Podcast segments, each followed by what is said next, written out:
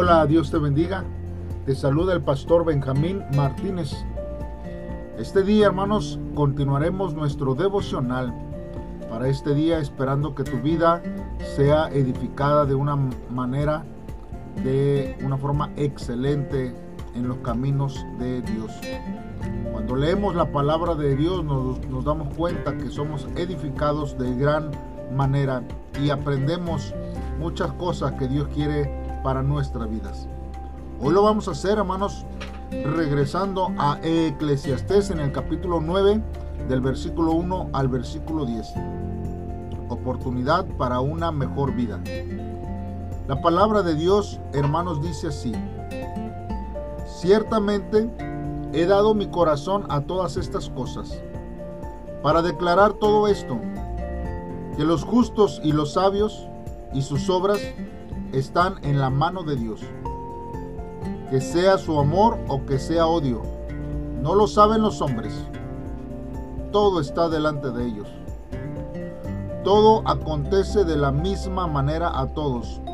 Un mismo suceso ocurre al justo y al impío, al bueno, al limpio y al no limpio, al que sacrifica y al que no sacrifica, como al bueno así al que peca, al que jura, como al que teme el juramento. Este mal hay entre todo lo que se hace debajo del sol, que un mismo suceso acontece a todos, y también que el corazón de los hijos de los hombres está lleno de mal y de insensatez en su corazón durante su vida, y después de esto se van a los muertos. Aún hay esperanza para todo aquel que está entre los vivos, porque mejor es perro vivo que león muerto. Porque los que viven saben que han de morir, pero los muertos nada saben, ni tienen más paga, porque su memoria es puesta en olvido. También su amor y su odio y su envidia fenecieron ya nunca más tendrán parte en todo lo que se hace debajo del sol. Anda y come tu pan con gozo y bebe tu vino con alegre corazón, porque tus obras ya son agradables a Dios. En todo tiempo sean blancos tus vestidos y nunca falte ungüento sobre tu cabeza. Goza de la vida con la mujer que amas todos los días de la vida de tu vanidad que te son dados debajo del sol, todos los días de tu vanidad, porque esta es tu parte en la vida y en tu trabajo con que te afanas debajo del sol. Todo lo que te viniere a la mano para hacer, hazlo según tus fuerzas, porque en el Seol a donde vas no hay obra, ni trabajo, ni ciencia, ni sabiduría. Bien hermanos, meditemos en la palabra de Dios. Hermanos, meditando en la palabra de este Dios, nosotros vemos, hermanos, que el, el predicador nos habla y nos dice que todo, hermanos, lo recibimos de parte de Dios. Pero lo que hemos recibido, hermanos, somos incapaces de poder discernir si son o no son pruebas de su amor y obviamente, hermanos, que los bienes materiales tienen esa ambigüedad, hermanos, para poder nosotros identificarlo. Por eso, hermanos, nosotros vemos que el apóstol Pablo en el Nuevo Testamento necesitó una revelación de Dios para saber que su aguijón en la carne era para su bien. Pues él dice, hermanos, en la segunda carta los Corintios 12, del 8 al 10, que respecto a lo cual tres veces ha rogado al Señor que lo quite de, de, de mí y me ha dicho, bástate mi gracia, porque mi poder se perfecciona en la debilidad.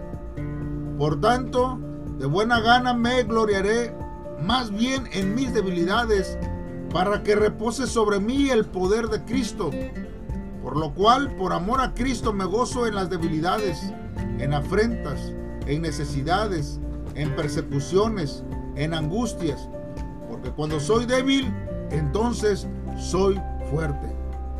Y es así, hermanos, que el predicador nos habla, hermanos, acerca de este aspecto que nosotros tenemos que comprender sobre nuestra vida, que es el aguijón de nuestra carne. Cuando entendemos que todo lo que recibimos proviene de Dios, nosotros tenemos que entender, hermano, que es para nuestro bien aún las cosas malas. Pero el predicador sigue hablando acerca de las actitudes humanas, hermanos. Porque nos habla, hermanos, de que no hay diferencia alguna entre ninguno de ellos. Pues él dice que lo mismo acontece a todos por igual y eso es una realidad. La referencia, hermanos, es a los males comunes, hermanos, que padece la humanidad. Así como el sol sale para todos, también las tempestades, hermanos, las pestes y los terremotos vienen sobre todos. Que haya excepciones, hermanos, no es algo que motive la preocupación del sabio. Pero un pensamiento, hermanos, analógico, hermanos, es lo que nosotros tenemos que tener como le sucedió o, lo suscitó Job, hermanos que él, hermanos, estaba íntegro, hermanos, limpio, hermanos, y aún así las adversidades, hermanos, le consumen. el, el, impío le habla y le critica, a pesar de que él ha sido un hombre justo, hermanos. Y precisamente aquí el predicador discute esa forma de, pensamiento. Aunque posiblemente, hermanos, nosotros podríamos decir que el justo que sufre, cuenta con Dios incluso en su sufrimiento. Cosa, hermanos, que el impío no puede decir lo mismo. Caminando, hermanos, en estos pasajes bíblicos, hermanos, nosotros vemos que la última de las cuatro cosas que se manifiestan, la semejanza del destino, hermanos, en todos los humanos. Hay una similitud para todos, sea rico, sea pobre, hermanos, sea eh, sabio, sea ignorante, y nos muestra ahí, hermanos, nos plasma que esto es para todo eh, el hombre. Ahora, hermanos, también me llama la atención ver que el predicador da una, una frase muy conocida que dice, mejor es perro vivo que león muerto. Y evidentemente, hermanos, viene de un refrán popular, porque el perro, hermanos, se caracterizaba como algo muy despreciable entre todos los animales. Nosotros vemos, hermanos, en la narración en primera de Samuel capítulo 17, cuando David se enfrenta a Goliat, vemos que Goliat dice, eh, soy yo perro para que vengas a mí con este palos. Y hermanos, hay una gran diferencia, hermanos, y una, una referencia muy desagradable entre un, un, este, un perro. Y el león, hermanos, el león es eh, el animal o es considerado aún el rey de la selva porque se le considera un, un, este, un animal poderoso.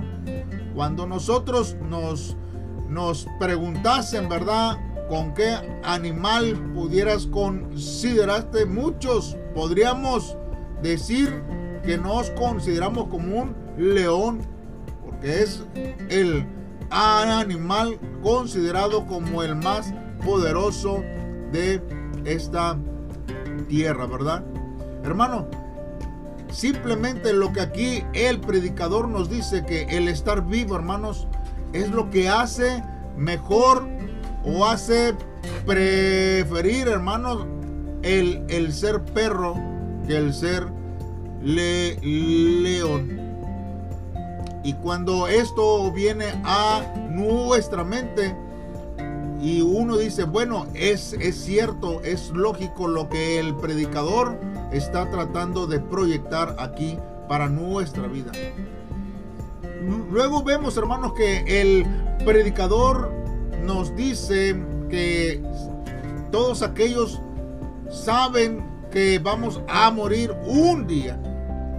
Y esto, hermanos, es una irónica ventaja, hermanos, pues después de todo, hermanos, la que tiene el vivo, hermanos, sobre el, el muerto es una ventaja inmensa.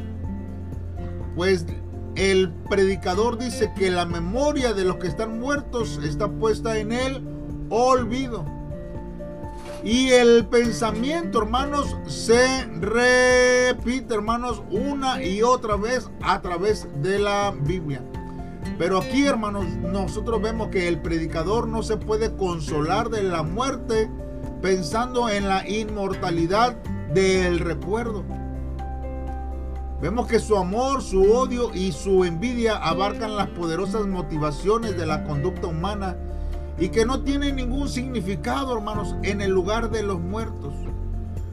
Hermanos, nosotros vemos que se representa el triste énfasis, hermanos, de la condición de los muertos según el Antiguo Testamento. Pues Hermanos, simplemente nuestros pensamientos se irán al olvido cuando eh, estamos muertos. No vamos a estar, eh, eh, hermanos, según aquí el predicador, conscientes, ni nuestra obra en esta tierra será para nada fructífera, ni ganaremos ni perderemos, simplemente será en el olvido. Ahora, nosotros vemos, hermanos, que desde el versículo 7 hasta el 10, nosotros tenemos aquí una, una perspectiva, hermanos, positiva de la, de la vida. Porque el predicador nos dice que disfrutemos de los bienes elementales. Pero nos dice para que lo hagamos en una justa proporción no de una manera desmedida. Pues en cuanto nosotros, hermanos, queremos hacer en, en absoluto de ellos, se comienza a formar la aflicción de espíritu en nuestra vida y comienza a robarnos la paz. Por eso, hermanos, no tenemos que poner nuestra prioridad en cuanto a nuestros bienes materiales, porque no nos dejarán descansar, hermanos, ni ser felices y Dios no nos dará el disfrute de cada una de ellas.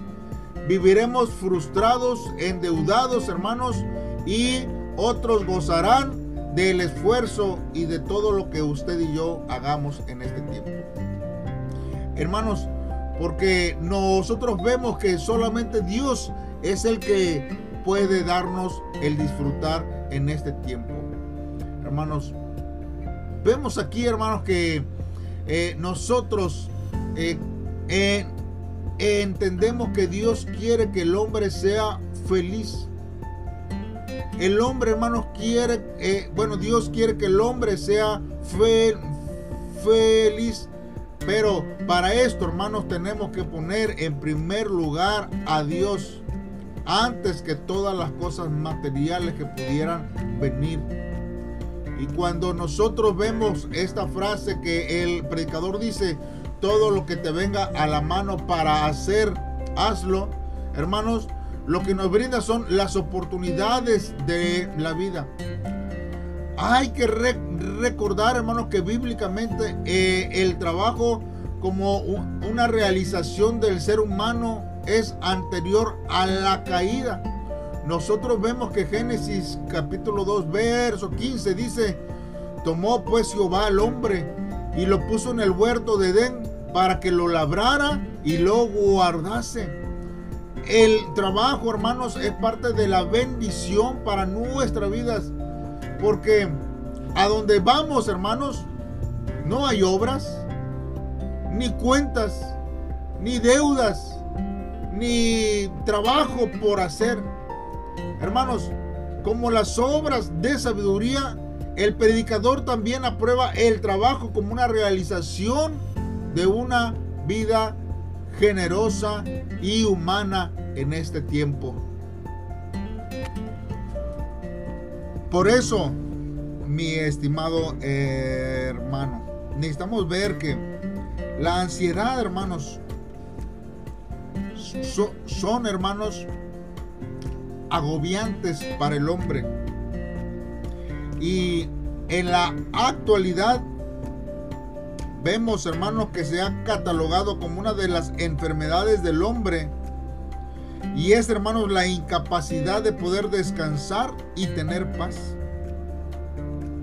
O sea, hermanos, este padecimiento considera al presente como un vacío, hermanos, y, sin sentido. Y muchos hermanos pueden comenzar a justificar, hermanos, eh, su lucha por conseguir más. Y es que es que más y nunca es suficiente, hermanos. Pero ellos, hermanos, lamentablemente no pueden reducir la velocidad de sus vidas debido, hermanos, a que siempre ellos creen que no tienen lo suficiente. Siempre quieren más y más y más. Hermanos, si deseamos conocer la abundancia y la bondad de Dios viviendo tranquilos como su pueblo, nosotros debemos analizar cuidadosamente la ansiedad que se encuentra profundamente arraigada en nosotros. En realidad, hermanos, si nos fijamos, el periodo actual, hermano, no es en vano, sino que está repleto de la gracia de Dios. Él creó cada momento de nuestras vidas, hermanos, de manera hermosa. Y comprender esto, hermanos, nos permite utilizar el tiempo sabiamente. No debemos apresurarnos, hermanos, sino cumplir con paciencia y lealtad el propósito que Dios nos ha dado en esta tierra. Debemos vivir con una perspectiva temporal y emocional. En vez de que nosotros tengamos una perspectiva temporal física. Si bien, hermanos, trabajamos al ritmo del cuerpo y servimos a nuestro Dios, quien no está limitado por el tiempo, no debemos dejar de prestar atención a lo que tengamos que decir a nuestra familia o a nuestro prójimo. Si desaceleramos, hermanos, aunque sea un poco, no nos perderemos las cosas importantes. Disfrutemos en abundancia del hermoso momento que Dios nos dio pasando, hermanos, suficiente tiempo con Él, con nuestra familia, pero también con nosotros mismos. Roguemos a Dios, hermanos, en este tiempo para que Él sea el que nos ayude y nos bendiga en todo tiempo. Señor, en esta hora nos acercamos delante de ti. Tú eres un Dios soberano, el dueño de nuestra vida. Y a ti, Señor, te damos las gracias porque nos has permitido respirar. Perdónanos, Señor, si en nuestra ansiedad llegamos a pensar que una sabiduría parcial sería suficiente para poder planificar el futuro. Deseamos experimentar y gozar de Dios y vivir cada día con nuevas fuerzas. Dios, estamos en tus manos y el disfrute de cada uno de nuestros bienes, Señor, dependen de ti y no de nosotros. Ayúdanos siempre en cada momento de nuestra vida. En nombre de Cristo Jesús te lo pedimos, Dios. Amén. Dios te bendiga, hermano, y nos vemos el día de mañana en un devocional más. Espero que tu vida sea llena de bendiciones en este tiempo. Saludos y bendiciones. you